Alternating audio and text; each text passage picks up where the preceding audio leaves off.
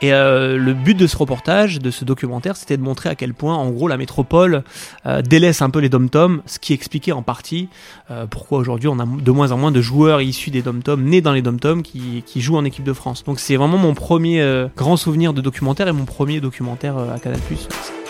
Bienvenue sur Tout un sport.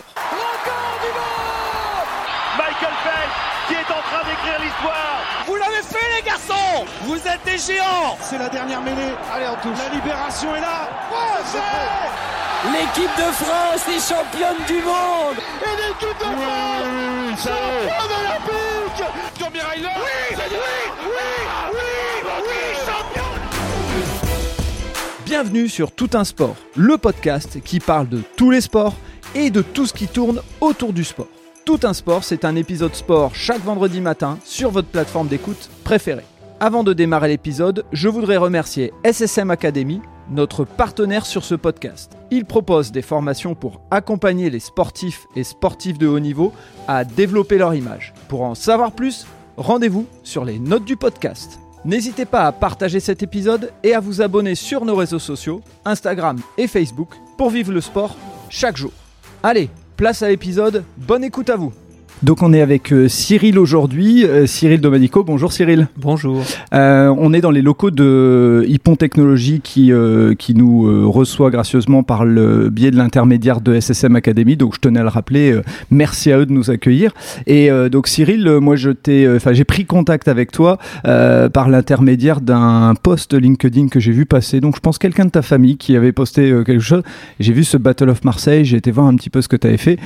Et je vais trop rien révéler, je vais te laisser euh, parler de ton parcours, mais voilà, c'est ce qui m'a intéressé, c'est ce qui m'a fait dire, euh, tiens, si j'invitais Cyril sur, euh, sur le podcast, tout simplement parce que aujourd'hui, j'ai envie de dire que, et je le dis assez régulièrement, le sport, c'est pas que du sport, et tu l'illustres bien dans ce que tu fais, mais avant de démarrer, on va commencer par le classique portrait chinois. Si je te dis un lieu, qu'est-ce que tu me dis? Euh, Marseille, logiquement. D'accord, Marseille, on en parlera un peu plus, mais effectivement, je pense que ça va revenir euh, euh, au moins une ou deux fois. Si je te parle d'un plaisir gourmand, est-ce qu'il serait plutôt sucré ou plutôt salé? Là, j'ai en tête plutôt sucré, des crêpes. Ça va bien avec l'hiver, je pense. D'accord. Voilà, c'est ce qui me vient. Ok.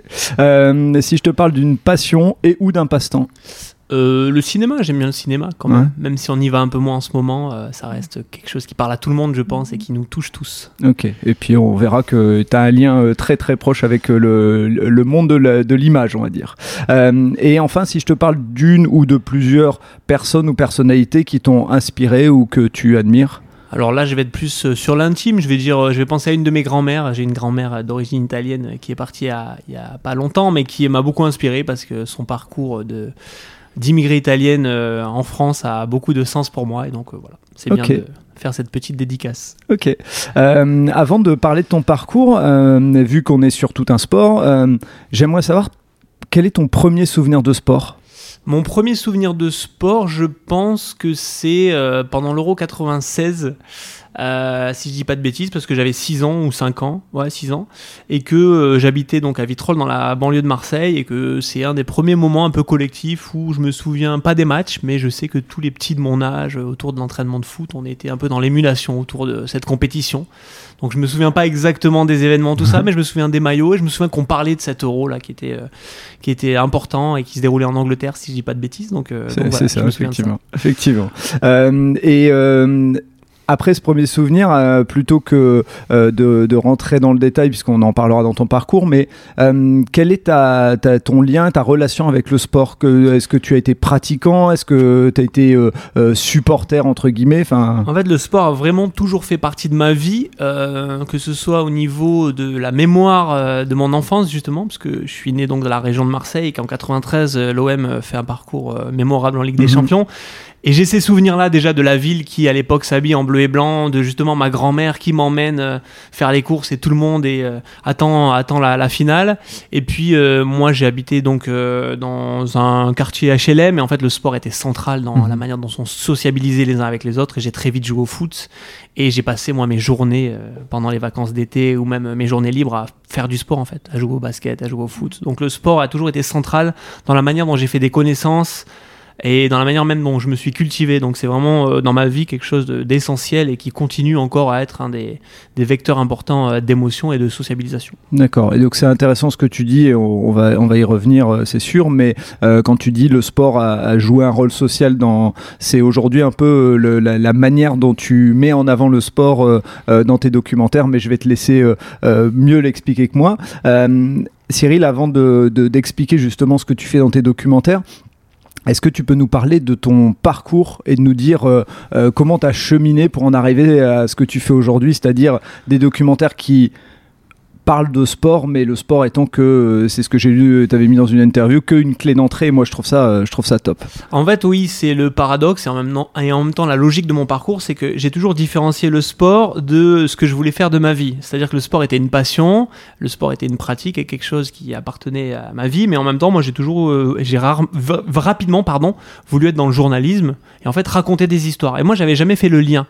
C'est-à-dire qu'en troisième, quand je me dis bon, j'ai envie d'être journaliste, je Mhm. me suis presque jamais dit j'ai envie d'être journaliste sportif. Je me suis plus dit j'ai envie de raconter des histoires parce que j'aimais bien écrire des dissertations, j'aimais bien lire le journal local, euh, la Provence à l'époque ou le Mhm. Provençal même.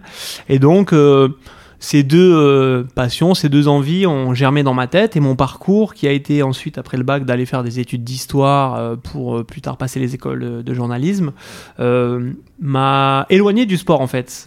Au niveau en tout cas de mes études et puisque ensuite quand je suis rentré à l'école de journalisme de Bordeaux j'ai presque pas fait de sujet sur le sport. Je me suis même volontairement éloigné parce que je voulais grandir entre Ouais. guillemets et ne pas m'enfermer dans le sport et ce qui m'a ramené au sport, c'est que paradoxalement, euh, dans les écoles de journalisme, il y a des concours pour euh, offrir des contrats euh, aux élèves. euh, ce sont les grandes chaînes en général qui Mhm. offrent des contrats aux élèves. Euh, Ceux qui, qui ont les meilleures notes, on va dire, pendant ces concours ont un mois de CDD, deux mois de CDD, un an. Et moi, à l'époque, j'ai candidaté pour le concours de Canal+, qui était un concours de journalisme et de sport. Alors qu'à la base, quand j'étais à l'école de journalisme, je voulais pas forcément faire du journalisme et du sport. Je voulais juste faire du journalisme. Mais en fait, ce concours, je l'ai passé et je l'ai gagné. Et donc, j'ai gagné un an de contrat euh, dans le service reportage sport de Canal+. Et c'est comme ça que je me suis retrouvé en fait à lier euh, ces deux euh, parties très importantes de ma vie que j'avais un peu cloisonnées, on va dire, et qui se sont retrouvées. donc, quand je suis rentré à Canal+, au service documentaire sport de Canal+. Donc voilà, j'ai plutôt un parcours, on va dire, qui où ces deux forces euh, étaient en moi, mais je ne voulais pas forcément les lier justement pour m'en libérer un peu. Et au final, c'est revenu un peu comme euh, quelque chose de logique. Et j'ai aussi trouvé de la liberté dans l'expression de ces deux passions, puisque effectivement, que ce soit le sport comme le journalisme, on peut les les appliquer de plein de manières différentes et on peut en sortir, en, y re-rentrer et faire plein de choses avec ça. On n'est pas obligé d'être dans euh, quelque chose de, de cloisonné justement et de fermé. Le sport et le journalisme sont deux, euh, deux euh, thématiques qui appellent à la créativité et on peut les traiter de plein de manières différentes. Et puis t'es rentré, enfin t'es arrivé au bon endroit au bon moment, j'allais dire, parce que euh, effectivement, pour être euh, assez fan de ce de ce type de documentaire chez sur, sur Canal+, c'est vraiment, et euh, je, vais peut-être parler au passé, mais en tout cas, c'était vraiment le euh, le, le- le lieu euh, pour euh, raconter des histoires autour du sport, mais de faire vraiment du journalisme. C'est-à-dire, c'était pas, enfin c'est c'est assez rare euh, sur Canal à ce moment-là de de, de trouver euh, euh, du pur sport euh, dans les documentaires. Les documentaires, ils vont plus profondément. Prends l'exemple pour ceux que j'ai regardés comme intérieur sport où moi j'adorais parce qu'on allait vraiment plus loin que le sport. Donc euh, est-ce que c'est ce que tu as ressenti quand tu es arrivé là-bas? Effectivement, moi j'ai eu une chance euh, énormissime, c'est donc euh, de sortir de l'école de journalisme et d'arriver avec des yeux naïfs et une grande envie dans ce service documentaire sport de Canal+, où en fait on produisait en interne toutes les émissions de sport de Canal+. Donc on pouvait faire des sujets de 4 minutes pour le Canal Football Club, comme des documentaires de 1h30 euh, pour l'antenne, pour Intérieur Sport, pour Sport Reporter, pour Enquête de foot. Et moi quand je suis arrivé à Canal en 2013, on était vraiment dans l'affirmation du documentaire de sport. C'est-à-dire qu'Intérieur Sport avait commencé à marquer les esprits et qu'il y avait d'énormes moyens qui étaient mis en œuvre euh, en interne à Canal+, pour les journalistes reporters comme nous, afin qu'on fasse preuve de créativité pour raconter ces histoires de sport, justement, et qu'on s'attache à ces sportifs. Et le, la philosophie, c'était justement de ne pas être sur le résumé sportif ou sur euh, le simple résumé de l'événement sportif, mais d'aller chercher à côté dans la personnalité des sportifs, dans les événements, dans les thématiques qu'il y a autour du sport, autre chose que le sport, parce que si on s'attache au sport aujourd'hui, c'est qu'en fait... euh, euh, c'est un révélateur, un miroir de plein d'autres choses. Donc quand un sportif, par exemple, a un parcours cabossé et euh, euh, des défaites autour de lui. C'est peut-être ça qu'il faut aller chercher plus que ses heures de gloire. Et c'est là qu'on se rend compte à quel point le sport est une histoire à part entière et chaque sportif était une histoire à part entière. Et donc, à Canal Plus à cette époque-là, on a eu cette chance-là de pouvoir s'exprimer totalement sur des formats très différents et aller raconter plein d'histoires différentes parce que c'était ça le credo, raconter des histoires autour du sport. Et donc, j'ai eu cette chance effectivement d'être pendant près de 10 ans dans un service qui était euh, à l'apogée de, du journalisme sportif en télévision. Quoi. C'est clair. Et euh, quel est le, le, premier souvenir de ton on va pas dire les petits documents, enfin les petits euh, passages de 4 minutes, les petits sujets de 4 minutes effectivement, mais euh, sur le, premier documentaire euh, sur lequel tu vas et, où tu, bah, tu crées du lien, puisque ce qu'on ne voit pas forcément ou les gens ne savent pas forcément, mais c'est que vous passez du temps avec le sportif pour aussi qu'il soit en confiance avec vous et qu'il se confie. Effectivement, moi comme j'avais cette volonté en plus de pas rester qu'autour du sport, mon premier documentaire de 26 minutes, c'était pour une émission qui s'appelait Enquête de foot, et c'était sur le football en Guadeloupe. Euh, parce qu'en fait, euh, la Guadeloupe a longtemps été une terre de grands footballeurs. Je pense à Marius Trésor notamment. Et il se trouve que dans les 15 dernières années, il y a très peu de sportifs nés en Guadeloupe, et de footballeurs surtout nés en Guadeloupe, qui euh, se retrouvent en équipe de France. Or, c'est un peu quelque chose d'anormal dans l'histoire du football français. Et euh, le but de ce reportage, de ce documentaire, c'était de montrer à quel point, en gros, la métropole euh, délaisse un peu les dom-toms, et notamment la Guadeloupe en termes de moyens et d'infrastructures, ce qui expliquait en partie euh, pourquoi aujourd'hui on a de moins en moins de joueurs issus des dom-toms, nés dans les dom-toms, qui, qui, jouent en équipe de France. Donc mon premier documentaire, c'était celui-ci, c'était après 2-3 ans dans le service reportage, et donc c'était une énorme expérience parce que déjà, bah, la Guadeloupe, donc une, une, France, mais une France un peu différente, mhm. et en plus des gens qui avaient beaucoup de choses à dire et qui étaient très heureux qu'on s'intéresse à eux, parce qu'en fait, souvent, euh, dans les dom-toms, euh, ce qui pose problème, c'est qu'on se désintéresse de la métropole et de leurs problématiques. Donc voilà, c'était un grand souvenir et surtout un sujet pour lequel j'avais mis beaucoup de ouais, d'intime parce que c'était mon premier documentaire et au final j'avais été bouleversé par les gens que j'avais rencontrés là-bas et par l'histoire qu'on racontait qui en fait était euh, totalement crédible et légitime. À la base c'était parti d'une idée sur un papier et puis en enquêtant on se rend compte qu'effectivement il y a des problèmes sur place et que si on n'a plus de joueurs euh, des dom-tom en tout cas nés là-bas euh, aujourd'hui en équipe de France c'est parce qu'il y a aussi une politique qui marche pas totalement bien. Donc c'est vraiment mon premier grand souvenir de documentaire et mon premier documentaire euh, à Canal+. Ouais, c'était. Ce, que tu, ce que tu veux dire, c'est que tu, vous partez euh, à Canal d'une idée, ah euh, d'un constat, et, après vous allez sur le terrain sans, sans forcément savoir ce que vous allez en retirer tout Pas de suite. Pas totalement, mais en fait, c'est ce qui est fascinant dans mon travail, c'est que à chaque fois, ça part quand même d'une émotion. Mhm. En fait, on part d'une idée un peu empirique sur un papier, on se dit ah mais il n'y a pas un problème là, pourquoi on voit pas de Guadeloupéens en équipe nationale en fait? Et après, tu quand même mènes une, mhm. une enquête, tu passes des coups de fil, tu te documentes et tu te rends compte ou pas qu'il y a un sujet à faire. C'est ce que je fais encore aujourd'hui, parce qu'on continue à faire des documentaires même si on n'est plus à Canal+.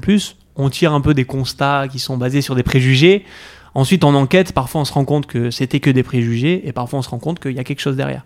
Donc, de cette petite idée sur un papier, euh, six mois après, euh, tu te retrouves avec un film de 26 minutes, euh, des mois et des mois de rencontres, des histoires et des souvenirs. Et c'est ça qui est fascinant dans notre métier, c'est qu'on part de rien et puis on crée un produit et plus que ça, des histoires et des relations humaines. C'est fascinant. Et euh, je, te poserai la question après, mais on va, on va continuer. Mais euh, je suppose qu'en plus, tu, tu gardes des, relations avec certaines personnes, euh, même sans forcément les voir tous les jours ou tous les ans. Mais voilà, il doit y avoir, je suppose, de mmh. l'affectif. Moi, c'est ce que j'adore dans, dans, ce métier. C'est pour ça que j'ai choisi le documentaire. c'est qu'en fait, on passe du temps avec les gens, on s'y attache et on est obligé de mettre une part d'intime, en mmh. fait. Souvent, on pense que c'est un mythe, hein. le journalisme c'est être objectif, alors que déjà c'est impossible d'être objectif à partir du moment où tu as une conscience humaine, mais encore plus le documentaire où tu es obligé de mettre une part d'intime et de l'accepter et de même euh, l'assumer dans, la, mhm. dans la réalisation que tu vas faire. Et donc oui, sur un documentaire comme celui-ci, tu gardes des liens, même des années après, euh, même si c'est pas tous les jours au téléphone avec les personnes que j'ai rencontrées à l'époque, euh, bah, tu as des souvenirs, tu es rentré dans leur intimité, en mhm. fait c'est ça. Ce métier-là, c'est rentrer dans l'intimité des gens, on t'y invite et donc forcément, tu accélères tes relations avec les gens. Parce que c'est pas quelque chose de naturel. Euh, dans la rue, tu vas pas dire à quelqu'un, écoute, je vais rentrer chez toi, là, euh, on va passer trois heures ensemble et tu vas me raconter ta vie. Et en fait, ce, métier-là, celui de faire des documentaires, permet d'accélérer ce genre de relations et de nouer des relations très intenses et très fortes. Alors parfois, ça marche pas, parfois, mm. c'est des rencontres éphémères, mais il y en a d'autres qui marquent et ces rencontres-là, même si on reste pas tout le temps en contact, euh, bah, il reste un lien, un lien, et quand on se revoit ou si on a l'occasion de retravailler ensemble, on s'en souvient. Quoi. Donc c'est vraiment très fort et c'est pour ça que j'adore ce métier. Au niveau humain, c'est euh, exceptionnel. Et, euh, et, donc dans ces euh, reportages, euh, il y, y, a eu vraiment, tu disais 10 ans et, et des, des, belles réalisations. Enfin en tout cas, moi j'en ai suivi quelques-unes, les intérieurs sport, etc. Là on a parlé du premier. Si tu devais en citer un qui a été marquant pour toi. De mon époque Canal+. Ouais. Euh, j'ai fait j'ai réalisé en 2019 un documentaire qui s'appelait Foot et Rap, né sous la même étoile. Et là, c'était euh, vraiment un documentaire qui me tenait à cœur parce que ça racontait comment est-ce que le monde du rap et celui du football se sont liés dans les 30 dernières années, Mhm. en fait, depuis que le rap existe, et quelles étaient l'évolution de ces relations et des échanges entre les footballeurs et les rappeurs. Parce que pareil, euh, moi qui suis passionné de rap euh, depuis toujours, euh, je m'étais rendu compte qu'il y avait des liens entre ces deux mondes, mais qu'on l'avait jamais euh, apporté au- sur grand écran Mhm. déjà, en tout cas sur petit écran et grand écran, et euh, qu'on l'avait jamais traité de manière journalistique, sur le, de manière sérieuse. Et en gros, moi, quand j'ai proposé cette idée à Canal, ça a mis du temps à convaincre tout le monde parce que ça paraissait un peu comme un sujet euh, soit anecdotique, soit euh, un peu trop moderne à Mhm. l'époque.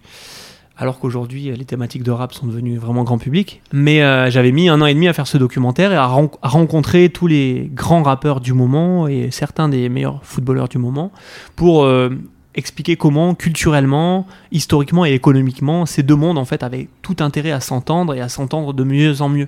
Donc c'était vraiment un documentaire euh, où on avait mis des moyens, où j'avais mis beaucoup de temps à, le faire et qui avait eu un certain retentissement quand il était sorti. Donc c'était vraiment euh, un grand sentiment d'accomplissement et en plus c'était vraiment partir du sport pour parler de la société, pour parler de la culture, pour parler de l'économie. Donc là encore, c'était euh, un prétexte, euh, le sport, pour raconter autre chose et croiser des, thématiques, ce qui n'est pas toujours facile euh, dans nos métiers. Et donc j'avais adoré ce, documentaire-là et c'est un peu celui qui reste quand même de mon époque à Canal+. Ok. Et, on parlait tout à l'heure de, part d'émotion. C'est souvent une question qui revient quand on est journaliste. Quand on rencontre euh, des gens qui, euh, sont, euh, qui, qui sont un peu devenus des, des idoles, là, tu disais que tu t'es intéressé au rap depuis longtemps. Je suppose que quand tu as fait ce reportage, tu as dû rencontrer des gens où tu as dû avoir une petite fierté. Pareil sur les, euh, les sportifs et les footballeurs et autres que tu as dû rencontrer. Comment on, comment on réagit sur le moment? Comment on vit ce, ce Je moment pense que chacun est différent et qu'il n'y a pas Mhm. de méthode. Moi, je sais que je- j'essaie quand même de garder euh, mon sang-froid et de pas devenir le fan. Mhm. Donc, je mets mon costume de journaliste et euh, je reste professionnel. Mais par exemple, sur Foot et Rap, euh, né sous la même étoile, je me retrouve dans le studio d'Akhenaton, euh, qui est donc euh, le membre, euh, le leader d'IAM, Mhm. euh, qui est un mythe absolu dans le monde du rap français et qui, moi, a bercé mon enfance. Forcément, tu te retrouves dans son studio à Marseille, euh, au milieu de tous ces disques et tout. euh, Il y a une part de toi, de ton enfance et tout, qui est en train de, de bouillir. Euh, mais euh, je sais que je garde ça pour moi à ce moment-là et que j'essaye de faire mon travail au mieux, même si euh, tu profites aussi du Bien moment sûr, en fait. Il y a ce truc-là. Donc moi, je suis quelqu'un d'assez cloisonné quand même. J'essaie de faire la part des choses et de pas me montrer comme un fan. Et je pense que le fait d'avoir été à Canal+, en rencontrant toutes les semaines des sportifs de haut niveau et même des gens que j'avais admirés dans mon, mon adolescence, ça te permet aussi justement de te roder un peu de ce côté-là parce que je pense que si tu es un fan des gens avec qui tu travailles, ça pose problème quand même dans ton travail Ouais. en termes d'éthique déjà, Mhm. mais même en termes de recul et en termes de... Tu vois, moi j'ai, qui suis supporter de Marseille euh, depuis ma tendre enfance, j'ai énormément traité l'OM euh, quand j'étais à Canal+. Mhm. Et euh, je pense que c'était important de ne pas les traiter en tant que fan, mais plutôt en tant que journaliste pour Mhm. le coup.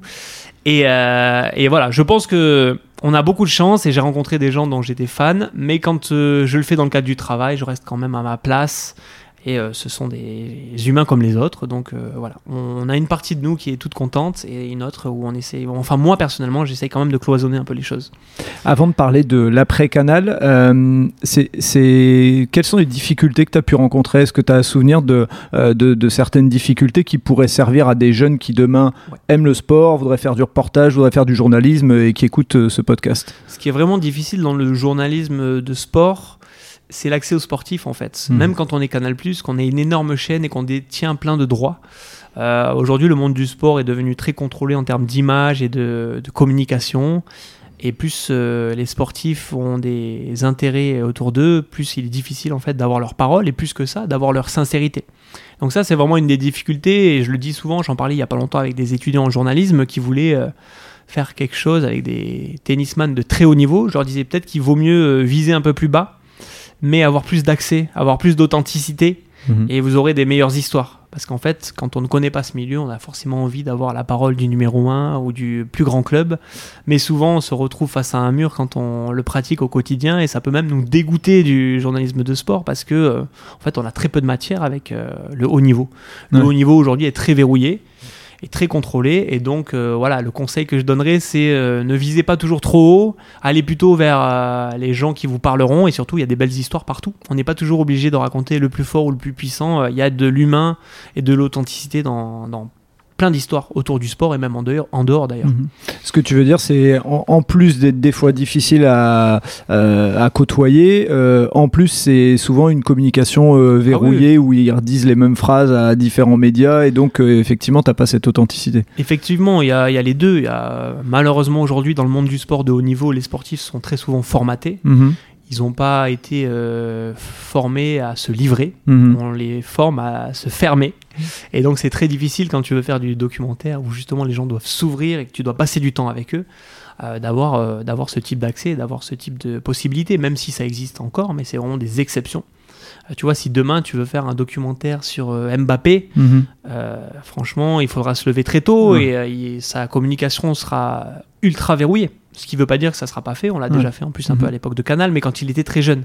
Donc voilà, c'est juste ça. Aujourd'hui, le monde du sport est très fermé parce qu'il y a des intérêts financiers monstrueux Mhm. et qu'en gros, euh, le sportif ne fait vivre des, plein de personnes autour de lui et donc ces personnes-là ont tout intérêt, en tout cas pensent avoir intérêt à fermer sa communication et donc on a de plus en plus de de formats formatés justement. Mais moi je le déplore parce que je pense que je pense tout le contraire. Mhm. Je pense qu'avec des sportifs qui ont le charisme et qui ont la possibilité de, de prendre du recul sur eux-mêmes, c'est mieux de les voir s'ouvrir. Je- j'ai le- j'ai pour référence souvent le documentaire sur Thibaut Pinot qui a été fait euh, Ouais.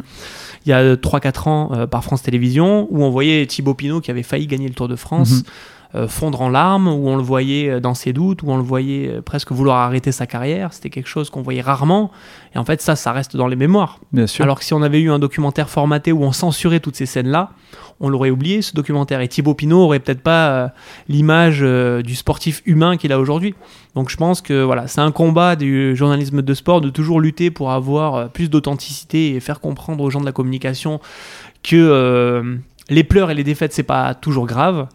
Et en même temps, il faut aussi s'attendre à ce que euh, quand on rentre dans ce métier, on se prenne beaucoup de portes fermées et qu'on tente de raconter autre chose justement. Donc voilà. Ok. Et c'est d'autant plus difficile pour les sportifs quand ils, quand ils ont une mauvaise communication, quand ils ont fait une bêtise ou autre et qu'ils sont pris par les médias. Là, dans ces moments-là, ils se doivent d'essayer de- d'être un petit peu plus euh, euh, authentiques et dire on est des êtres humains, alors qu'avant, ils se sont montrés comme des robots à plusieurs reprises. Quoi. C'est ça, ouais. Du Ouais. coup, on vit un décalage entre euh, les réseaux sociaux et la communication officielle. Euh, on a plusieurs euh, types de communication, mais il y a très peu d'authenticité dans tout ça. Et donc, quand il faut sortir de l'authenticité dans une situation de crise, même eux se retrouvent maladroits ou pas à écouter, en fait. Mm. Parce que je pense aujourd'hui que globalement, quand même, euh, quand ils s'adressent à nous, ils sont un peu trop polissés et formatés. Ouais. Mais c'est pas forcément leur faute. C'est Ouais. tout, un, tout un système qui a voulu ça euh, dès le plus jeune âge. hein. Dès qu'ils sont en centre de formation, euh, on leur apprend quand même à pas prendre de risques sur leur communication, donc ça se ressent plus tard. Après, encore une fois,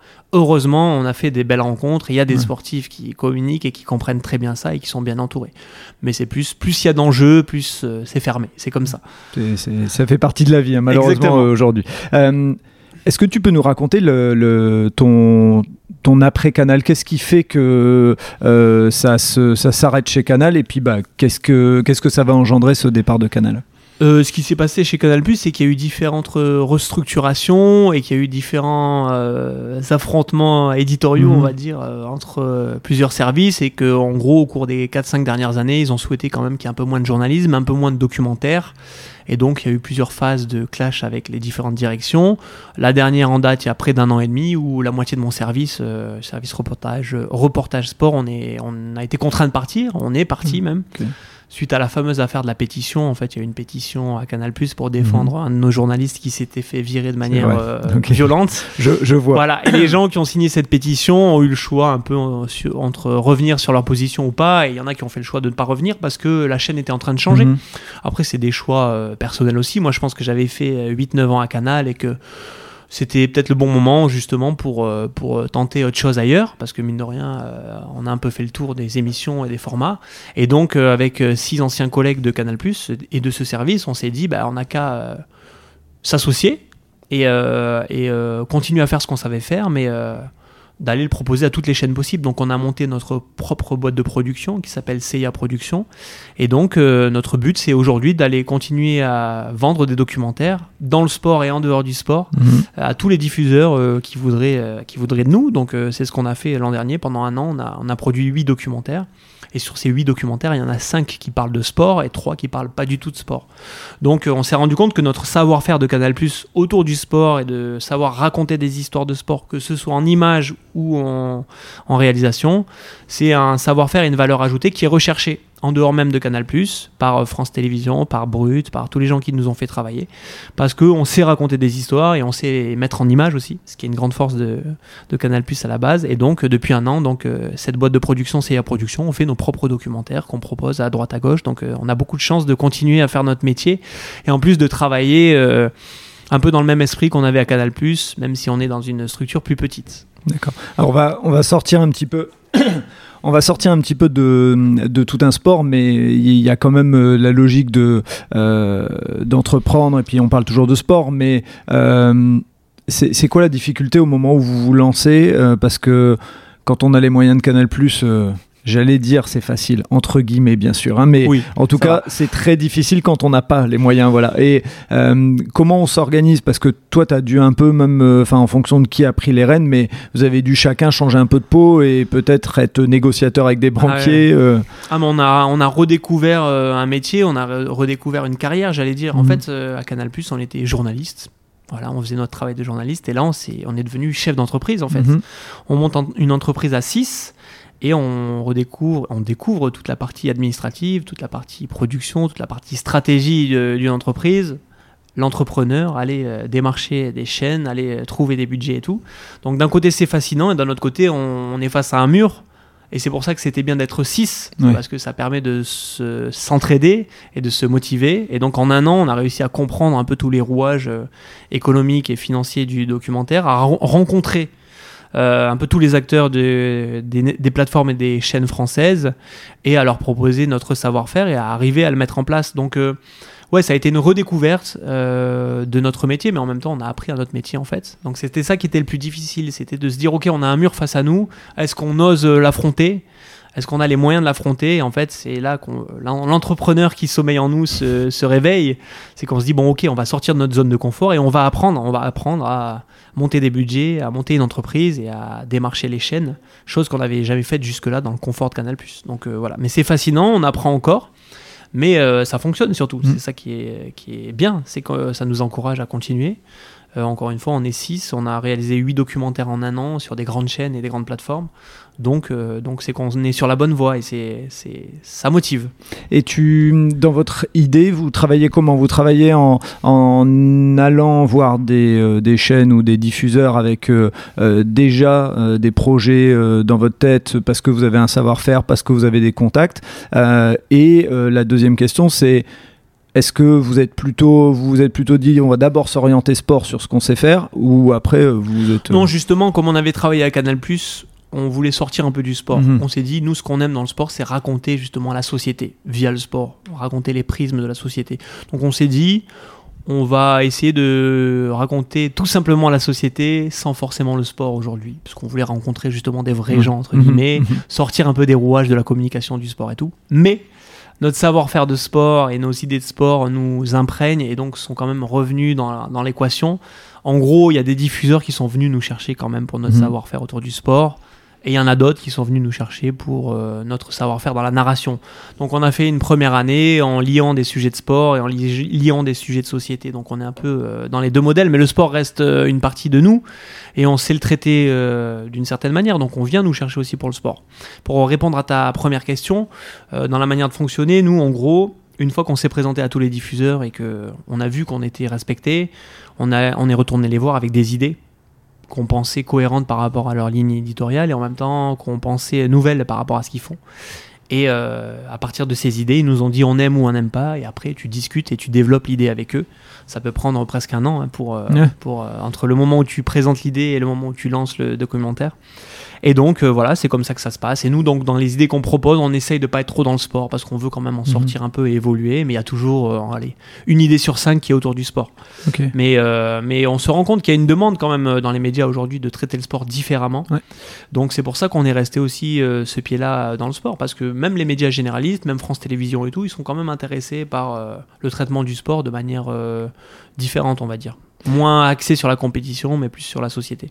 et euh, dans les huit documentaires, est-ce que tu peux nous, euh, est-ce que tu as en tête là les, les, les, huit sujets que vous avez traités pour que euh, les gens prennent un petit peu conscience de ce que vous faites? Et puis ceux qui sont sur le sport, vu qu'on est sur tout un sport, expliquer un petit peu quel était l'angle et quelle était l'envie.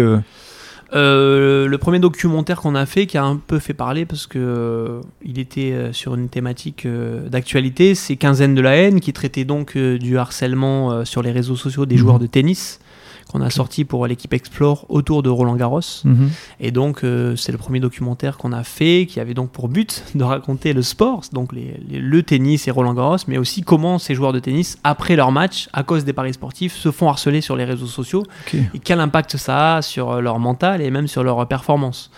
Donc tu vois, là on est typiquement dans le cas de ce que je te disais mhm. tout à l'heure, on est venu nous chercher quand même pour du sport et en même temps on racontait pas une compétition, on racontait euh, ce qui se passe dans la tête des sportifs. Euh, voilà. Ça c'était le premier, les deux autres, euh, c'est moi qui les ai réalisés, ça s'appelle Marave, c'est sur la tradition de la boxe chez les gens du voyage. Mhm. Donc en fait là c'est pareil, on se sert du sport comme prétexte et moi j'avais envie vraiment depuis un moment de rentrer dans les communautés des gens du voyage en France parce qu'on les voit très peu, mhm. elles sont très peu filmées, quand elles sont filmées elles sont caricaturées. Et moi, je savais que la boxe, qui est quelque chose de traditionnel euh, chez les gens du voyage depuis plus de 100 ans, parce qu'il y a eu des grands champions euh, boxeurs euh, chez les gens du voyage, était justement une bonne approche pour, de un, rentrer chez eux. Oui. Et de deux, raconter justement une histoire aussi visuelle que intéressante. Et donc, du coup, j'ai réalisé deux épisodes, donc deux documentaires autour de ça en juillet dernier. C'est sorti chez Brut, Brutix à l'époque mhm. était leur plateforme euh, payante. Ensuite, on a fait euh, deux, sujets pour 13h15, qui est l'émission de France 2 mhm. de, euh, de, de, la Housse, où là, c'était pas du tout du sport. On en a fait un sur l'île d'Egg, qui est une île en Écosse, où ils ont développé un système totalement autonome en termes d'énergie. Donc là, c'était un grand reportage mhm. où on montre qu'est-ce qui se passe sur cette île, comment est-ce qu'une île a réussi à être indépendante euh, en termes d'énergie. Et on en a fait un second sur les incendies dans les Landes euh, mhm. pendant, euh, pendant cet été. Donc là, c'était vraiment du reportage comment on sait le faire. Là encore, le sport nous a beaucoup servi parce que Mathieu Darnon, qui a réalisé, réalisé pardon, ce documentaire, a suivi des brigades de pompiers pendant tout l'été. Et mine de rien, c'est sportif. c'est des séquences qui se développent dans l'action, dans le mhm. mouvement. Et là, on est venu nous chercher parce qu'on savait qu'on avait cette capacité-là aussi à raconter ce type d'histoire. Donc, euh, donc voilà, et ensuite on a fini l'année avec euh, trois autres sujets. Donc euh, j'ai oublié le. Oh, il y a Battle of Marseille qui est mon documentaire sur, mhm. sur les affrontements lors de l'Euro 2016 entre les Russes et les Anglais qui est diligenté par les services russes, entre guillemets. on en a sorti un là sur Canal Plus Afrique autour des sélectionneurs africains qui sont euh, de plus en plus présents et des entraîneurs africains qui sont de plus en plus présents euh, dans le football. Et euh, le, le, documentaire sur l'équipe Explore, dont j'ai oublié le nom, mais ça va me revenir, c'est sur les commotions et le jeu de tête dans le football, ah oui. qui, est un, qui est un sujet de plus en plus... Mhm. qui est tabou en France, mais en gros, le, le, jeu de tête dans le monde du football est remis en cause par plein d'études scientifiques. Mhm. Euh, et, nous, on a révélé ça euh, en faisant un grand reportage pareil euh, dans les pays britanniques et en France pour montrer à quel point le jeu de tête était quand même quelque chose de dangereux et que même s'il était accepté par tout le monde aujourd'hui, il était possible de le remettre en cause, notamment chez les jeunes, parce qu'il y a des vraies conséquences cérébrales sur, sur tous les pratiquants de football. Donc voilà, au final, c'est quand même beaucoup de sujets, soit de sport, soit qui se servent du sport, pour en sortir un peu peu à peu. Mais euh, voilà, on se sert toujours du sport pour raconter des choses euh, et quand euh, on le fait pas, on, se sert de ce qu'on a appris dans le sport pour raconter ces histoires-là. Ok. Et juste avant de, rentrer sur celui que moi j'ai vu et qui me paraît être de la, touche sport et en même temps en sortir, et, c'est ce que j'aime bien, quand tu parlais justement des pompiers des Landes, moi j'avais une question sur qu'est-ce que ça demande justement comme, euh, comme qualité le fait de, euh, d'être reporter dans l'action comme ça, d'aller filmer euh, les pompiers, mais d'aller filmer aussi du sport, d'aller filmer un moment où un sportif va faire un exploit, ça demande quoi comme particularité? Je pense que ça demande savoir se placer. Mhm. Ça veut tout dire, je pense. C'est-à-dire que pour nos JRI, donc les personnes qui filment, euh, c'est de savoir être au bon endroit, à la bonne distance, pour de un capter l'émotion et de deux ne pas gêner l'action. En fait, c'est vraiment ce qu'on apprend dans le sport quand on est dans un vestiaire ou qu'on est dans un moment euh, dur ou fort. C'est d'arriver à ne pas être pris comme un, un objet étranger Ouais. dans l'intimité du sportif. Alors on l'est toujours, euh, Mhm. c'est toujours inconsciemment une caméra, voilà.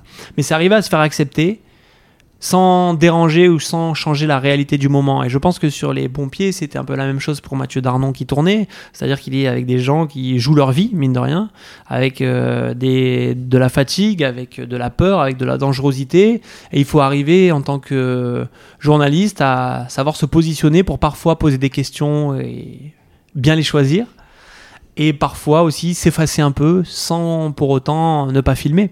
Donc Mhm. euh, je pense que c'est vraiment ça qu'on apprend dans le sport et qui est aussi notre qualité, c'est de savoir bien se positionner, bien se placer par rapport aux événements. Et euh, pour les retranscrire au mieux aussi. Parce qu'après ce sont des... des euh, c'est ce placement cérébral et intime qui te permet aussi de bien raconter le sujet. Comment est-ce que tu l'as vécu à ce moment-là? On est une sorte d'éponge et voilà. Et euh, il y a une partie dont on parle très peu, mais dans cette partie action, euh, il y a toute une préparation en amont parce que pour faire très peu de, enfin de la vidéo de, de, on va dire euh, de base, euh, on doit toujours penser aux batteries, etc. Je suppose que là après il y a des habitudes qui se créent et qui font que euh, la personne elle a toujours son matos prêt. Et, et- mais est-ce que tu peux nous donner une petite anecdote là-dessus, de dire des fois on, on pourrait louper une séquence parce que on n'a pas rechargé, on n'a pas ceci, on Ouais, n'a ça pas- nous est même déjà arrivé.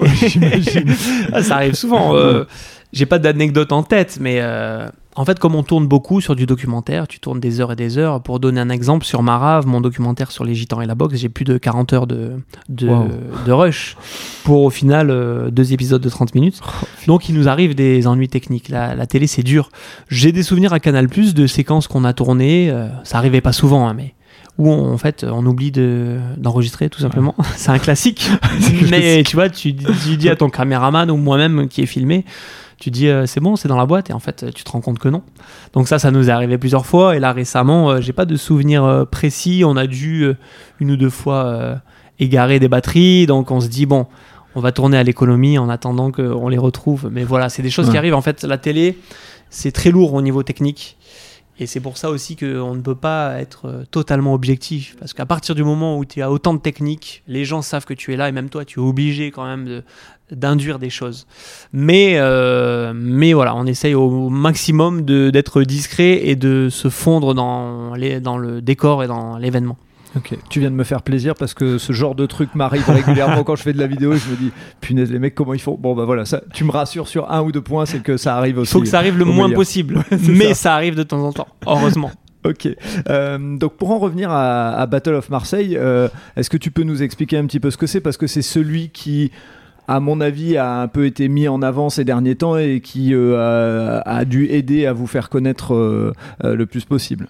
Ouais, Battle of Marseille, c'est donc un documentaire qui est sorti le 17 novembre dernier, qui est en ligne sur France.tv. Mhm. Ça raconte comment, pendant l'Euro 2016, les affrontements qu'on a pensé un peu anecdotiques entre les Anglais et les Britanniques ont en fait été un peu diligentés par au moins euh, le patriotisme russe, voire plus, et ont complètement saccagé la ville. Et derrière, pendant 2-3 ans, il y a eu une enquête internationale. euh, où euh, la- l'Angleterre notamment a un peu affronté indirectement la Russie. Donc il y a tout un aspect justement où on part d'un événement qui se passe autour du sport Mhm. pour raconter une enquête policière, une, un film d'espionnage euh, autour du sport. Et donc moi, c'est ce qui m'avait intéressé autour de cette thématique-là, c'est que justement France Télévisions voulait sortir quelque chose autour du sport. Mhm. Parce qu'il y avait la Coupe du Monde qui arrivait, sans que ce soit trop sportif, sans qu'on raconte une compétition ou sans qu'on fasse un, un portrait de sportif, parce qu'il l'avait fait par le passé. Et euh, moi, j'avais cette idée en tête depuis un moment, parce que j'ai toujours aimé euh, décrypter les événements médiatiques. Or, cet événement avait été médiatique. Mhm. Et il avait été maltraité, je trouvais, sur le moment, dans l'instantanéité. parce qu'en gros, euh, les politiques et les médias l'avaient un peu caricaturé en disant ce sont des hooligans qui se sont battus, point. Et on l'a vite étouffé. Voilà, même, et on hein, l'a vite presque. étouffé parce que Ouais. l'actualité est comme ça, on est passé à autre chose. Ouais. Et en fait, moi qui ai suivi justement dans la presse locale euh, à Marseille euh, ce qui se passait euh, dans les mois qui ont suivi, je me suis rendu compte donc qu'il y avait une enquête internationale, qu'il y avait quand même des doutes sur l'implication du pouvoir russe, qu'il y avait eu des dysfonctionnements au niveau de l'État français, qu'il y avait plein de choses à raconter autour de cette histoire et que c'était pas juste une simple bagarre sur le vieux port. Et donc, quand on en a parlé à France Télévisions, ça les a intéressés, justement parce que cette approche un peu différente de euh, on va décrypter un événement médiatique, on va décrypter un événement sportif, et on va vous le raconter autrement. Et euh, moi, ce que j'aime aussi dans mes films et dans ce qu'on fait dans notre boîte, c'est de tenter d'avoir une approche créative. Alors, on peut pas révolutionner notre monde, et il y a plein de, choses que- plein de choses qui ont déjà été faites, mais je me disais, c'est l'occasion pour un film comme ça de mettre de la tension. En gros, de raconter, euh, de faire un mix entre un film d'espionnage et Faites entrer l'accusé Mhm. et euh, de proposer aux téléspectateurs quelque chose d'un peu étonnant. Et même si c'est pas intéressé au sport et au foot à ce moment-là, peut-être que s'il tombe dessus, il va être pris un peu par le rythme, par les intervenants, par tout ça. Donc on a essayé de, de créer une atmosphère autour de ce documentaire. Et euh, ça a bien plu à France Télévisions. Et nous, on a eu des très bons retours. Donc, euh, donc j'en suis plutôt content. Ouais. Et puis on a plusieurs euh, manières de le regarder, c'est-à-dire que effectivement là où tu as raison, c'est que ça nous ramène quand à cette période-là et on en a ent- forcément entendu parler si on va dire à partir de 10 ans, on se souvient un petit peu de, ce, genre de moment où on nous dit il y a une bagarre et tout ça, puis on a peut-être vu quelques images. Il y a une manière de le voir sous forme d'espionnage, et une manière de le voir aussi où bah, il y a ce supporter anglais euh, qui a rien demandé et qui, enfin pour qui la vie elle, bascule. Euh, mais j'en dirai pas plus, je laisserai les gens les regarder. Euh, et donc euh, il y a cet angle-là, et puis il y a l'angle géopolitique où on se dit anglais contre russe. Et j'avais envie de faire un parallèle avec le sport. Parce qu'il y a une forme d'adrénaline. Enfin, j'imagine, euh, tu te retrouves, euh, toi, avec ton équipe, à aller en Russie, interviewer un mec qui est quand même. euh, Enfin, voilà quoi. Je, à, la, caméra, il paraît pas si méchant que ça, mais dans la façon de parler, dans ce qu'il a fait. Voilà, toi, tu, enfin, avec ton équipe, tu as dû ressentir une petite Ah, en fait, plus quoi. que ça, parce que c'est euh, ce, ce moment de tournage est hyper intéressant. Donc pour le coup, donc on a le patron des supporters russes de l'époque euh, qu'on a en interview. Mhm. exclusif parce que ça fait des années qu'il n'a pas parlé, que c'est très dur de le retrouver. Et donc l'interview se passe à Moscou. Le truc c'est qu'en ce moment, comme il y a la guerre, Ce que nous on dire. ne pouvait pas aller à Moscou. Moi je ne pouvais pas aller à Moscou. Donc j'ai un contact sur place, un journaliste français qui travaille là-bas, euh, Julian Colling, qui l'a fait pour nous. Euh, cette interview Ouais. et euh, c'était particulier parce que moi je voulais absolument la faire on ne pouvait pas la faire lui il a l'a réalisé pour nous mais on savait que c'était un moment hyper important et qu'il y avait aussi de la tension. Donc même moi, à distance, j'ai vécu cette tension-là de manière euh, palpable, euh, sachant qu'en fait, ça s'est très bien passé. Et euh, justement, cette tension géopolitique tu- dont tu parles, je l'ai aussi ressenti pendant la création de tout le documentaire, parce Mhm. que mine de rien, euh, j'ai traité avec Scotland Yard, j'ai eu aussi des supporters russes en off euh, par euh, téléphone, et on se dit c'est un sujet touchy. on, on se dit pas qu'on va se faire enlever, mais quand même, bah, ouais. c'est un peu chaud, il y a la guerre en ce moment. Et, et au final, comme tu le disais, comme il y a plein de niveaux de lecture et que le but de mon documentaire c'était de raconter euh, qu'est-ce qui se passe de la- dans la tête de tous ces gens-là Mhm. et de donner la parole à tout le monde, au final tout le monde a bien perçu le documentaire. Ouais, c'est ouais, ce qui est clair, étonnant. C'est-à-dire que j'ai même eu des retours euh, du côté russe. Ouais. En fait, euh, les Russes n'ont pas eu de problème avec le documentaire parce qu'on raconte la réalité et qu'ils assument le fait d'être euh, des hooligans et d'avoir euh, d'être venus euh, foutre le bordel à Marseille en fait. Et le côté patriotique, ils l'assument aussi. Donc en fait, il n'y a pas eu euh, de problème autour de ce documentaire-là parce que moi j'avais le- l'envie et le point de vue de donner la parole à tout le monde. Je me suis pas dit les Russes Mhm. c'est des imbéciles ou euh, on est en guerre avec eux, je vais pas leur donner la parole. Non, au contraire, j'ai dit Mm. ok, on va leur donner la parole, on veut leur point de vue, de toute façon, les faits parlent contre eux. Bien Donc, sûr, euh, bien sûr. on leur donne la parole, moi je veux comprendre ce qu'ils ont Mhm. dans la tête. Quand euh, donc Alexander Sprigin, le patron des supporters, nous dit euh, les Russes on a un code génétique différent et on est plus viril que vous, en fait c'est ce qu'ils pensent réellement, tu vois. Ouais. Donc qu'on le mette à l'antenne, eux ça leur pose Ouais. pas de problème. Nous ça nous choque parce qu'on pense C'est pas clair. comme ça. Ouais. Mais en fait, euh, voilà, ce documentaire a, je pense, le mérite d'être, euh, de donner la parole à tout le monde et de se baser sur des documents et des faits. Donc, tu vois, on n'est pas dans la surinterprétation, on se base sur ce qui s'est passé et après tout le monde peut juger. En fait, le documentaire, c'est ça. C'est regardez, moi j'ai fait un travail de source, un travail de relier les faits, ce qui avait jamais été fait jusque-là, donner la parole aux intervenants, ce qui a jamais été fait jusque-là. On a, on a la, la directrice de Scotland Yard qui nous parle. Et après, vous faites votre propre avis. Mais les- la vie est facile à se faire parce qu'il y a encore une fois des faits. Et les faits, ce sont les Russes ont attaqué les Anglais ce jour-là. Ok. Et euh, dans ce dans, dans ce Battle of Marseille, euh, il y a une partie euh, il y a une partie un peu euh, violente et autres, euh, et, et toutes les images et autres qu'on qu'on retraite, elles, enfin. Elles sont assez impressionnantes. On a presque l'impression, euh, vraiment, enfin, je le dis pour l'avoir vu, euh, presque l'impression d'être euh, au moment de la bagarre. Comment vous y prenez pour, euh, pour aller rechercher euh, euh, autant d'images C'est que de la vidéosurveillance ou c'est Non, non, non, pas du Ah. tout.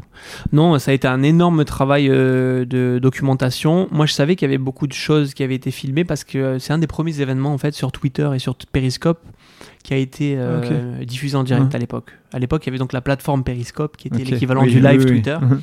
Et c'est un des premiers gros événements en France qui a été filmé en live. Et je sais qu'il y avait beaucoup de gens qui avaient des- leur téléphone. On était en 2016, c'était Ouais. vraiment Mhm. l'affirmation du smartphone. Donc je savais qu'il y avait beaucoup de vidéos amateurs. Et donc mon premier travail, euh, ça a été de retrouver ces vidéos amateurs en partant des plateformes comme YouTube, en contactant les gens qui avaient filmé, en allant sur place aussi. Donc je suis allé euh, dans les bars du coin, dans les bars du quartier voir les gens. Il y en a qui ont gardé leurs images Waouh. et qui les avaient jamais diffusées. Parce D'accord. fait, ils avaient filmé sur leur Blackberry il y a 6 ans et qu'il était dans leur tiroir. Ils m'ont dit, mais en fait, j'ai des images, attends, j'en ai jamais rien fait, bah, je te les donne. Et puis, il y avait les télés sur place, donc on a acheté des images à certaines Mhm. télés. J'ai euh, retrouvé des, des images de télésurveillance qui avaient jamais été passées à l'antenne.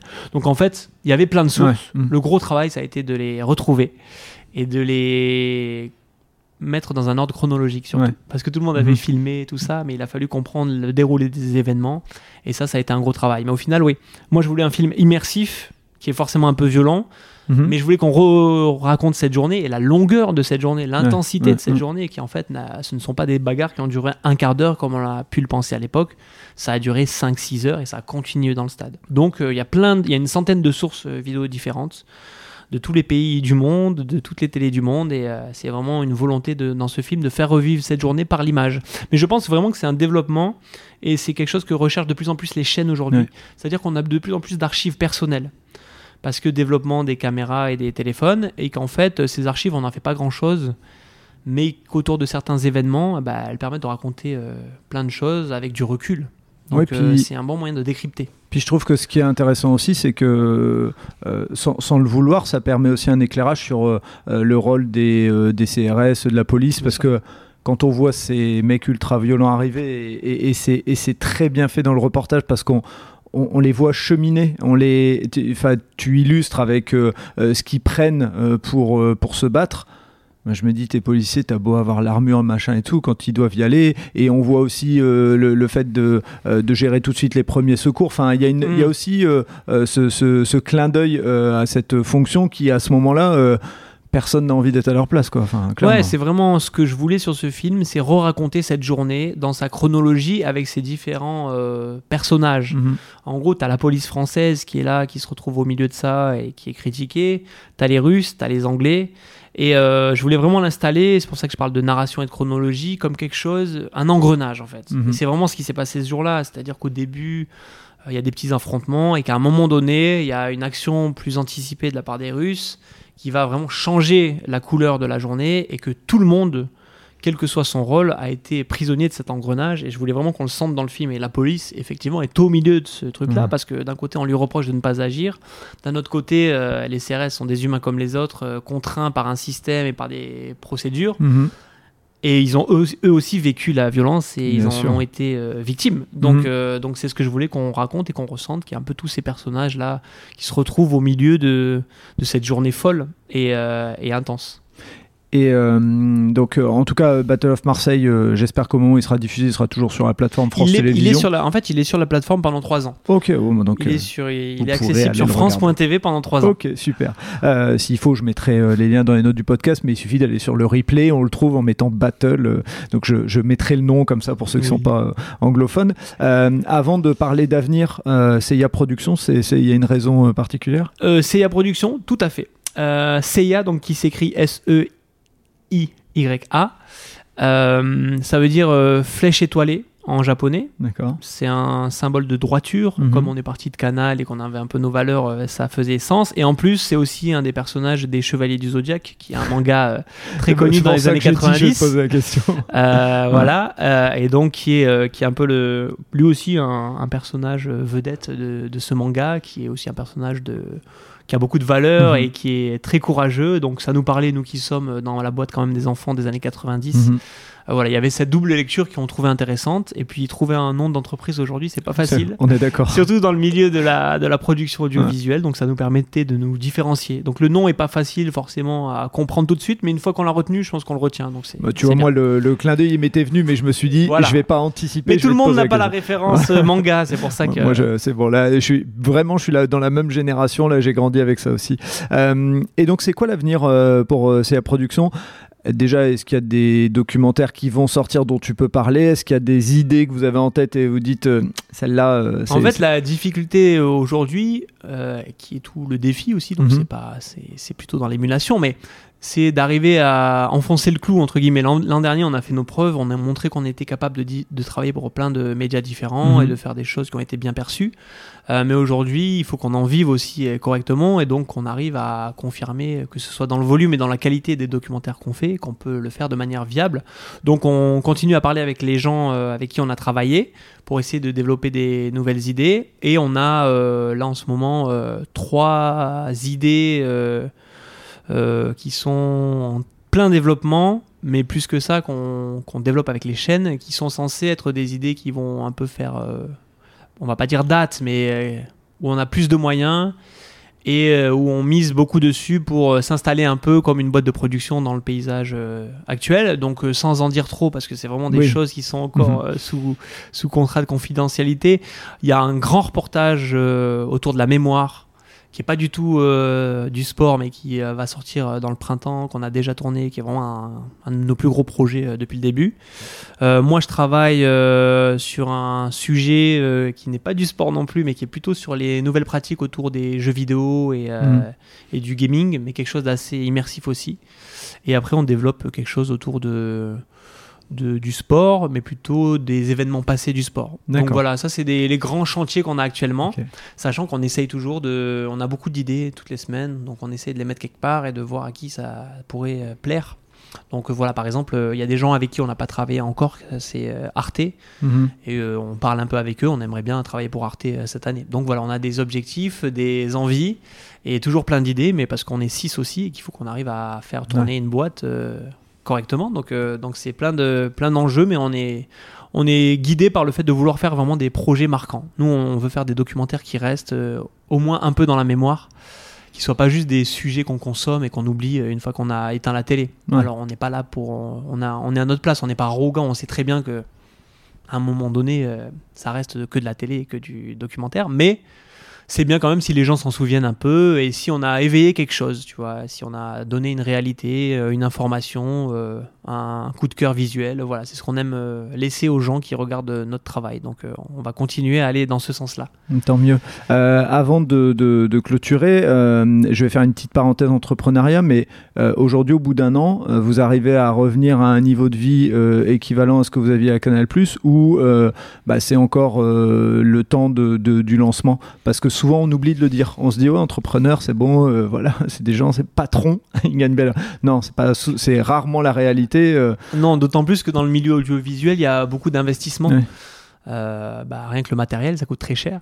Donc nous, en gros, sans euh, livrer de grands secrets, euh, on ne vit pas encore comme on vivait à Canal, même si on n'a jamais eu des payes monstrueuses, mais on est en train d'essayer de- d'équilibrer la boîte et de la rendre viable. Donc voilà, on arrive à en vivre de manière correcte, mais euh, justement, ça fait partie des plans. euh, comment est-ce qu'on finance mieux nos documentaires Comment est-ce qu'on vit mieux Parce que comme je l'ai dit tout à l'heure, on, doit aussi euh, se payer en tant que chef d'entreprise. Aujourd'hui, je ne suis pas que journaliste et réalisateur. Toute ma part d'ombre, de travail de l'ombre que je fais pendant des mois, il faut qu'on arrive à se la, à se la rémunérer. Et c'est tout le chantier qu'on a en ce moment. Donc pour l'instant, on n'est pas encore à un niveau de, de vie euh, monstrueux, mais euh, c'est en cours. Mais c'est normal. La Ouais, télé ouais, met du temps en fait. Et euh, une des choses que les gens ne savent pas, et c'est pas, il y a aucune critique là-dedans, mais c'est pareil. en gros, les documentaires sont payés quand ils sont diffusés. Donc tu vois, en fait, c'est juste que l'économie prend du temps à se mettre en place. C'est-à-dire que toi, tu dépenses de l'argent pendant tout un temps et Exactement. tu le touches Bah, que... Là, on nous doit beaucoup d'argent de l'an dernier, en fait. Tu vois. Donc c'est aussi ça, c'est que c'est une, une économie qu'on a mis en place il y a un an où on a avancé beaucoup d'argent.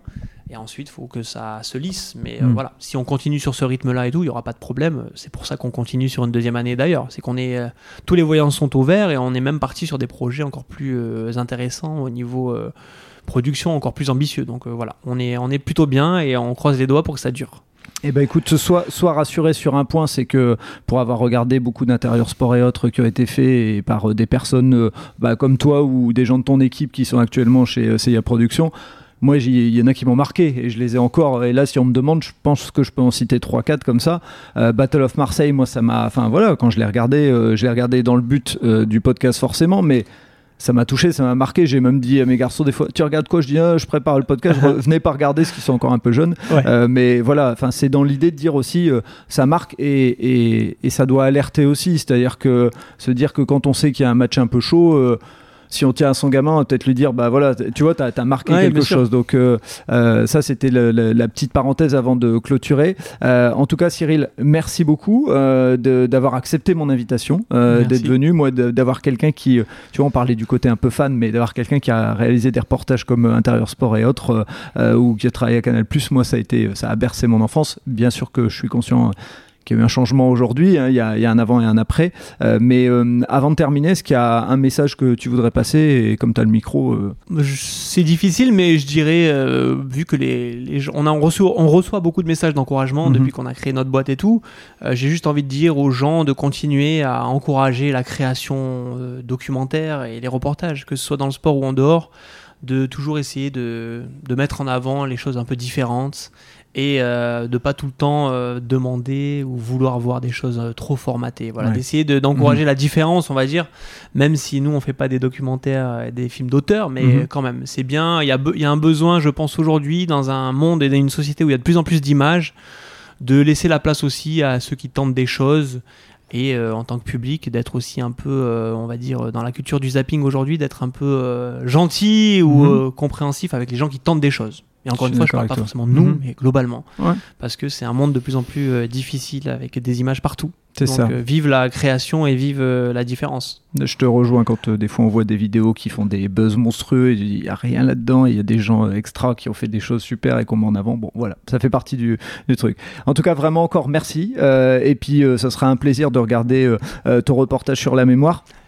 Puisque je pense que ça va parler un petit peu avec euh, ce que j'ai comme euh, projet en cours. Donc euh, voilà, je, je- je vais être curieux Ouais, et je vais suivre ça. Ben merci à toi, Mm. merci pour l'invitation, c'était très agréable en tout cas. Merci. Et bonne continuation surtout. Pareil, merci beaucoup. Et voilà, c'est le coup de sifflet final. Fin de l'épisode. J'espère que vous avez apprécié cet échange et pour en savoir plus, rendez-vous sur les notes du podcast. Si vous avez aimé cet épisode, n'hésitez pas à vous abonner et surtout à laisser un commentaire et une note sur Apple Podcast ou mettez 5 étoiles sur Spotify, ça aide à faire connaître le podcast. Vous aimez les podcasts? Découvrez Allez Vas-y, notre podcast qui met en avant les personnes qui passent à l'action. Et n'oubliez pas, allez jeter un œil sur notre nouveau projet, Votre histoire est un cadeau, sur Instagram ou Facebook. Je vous donne rendez-vous vendredi matin pour un prochain épisode de Tout un sport et à très vite sur nos réseaux sociaux.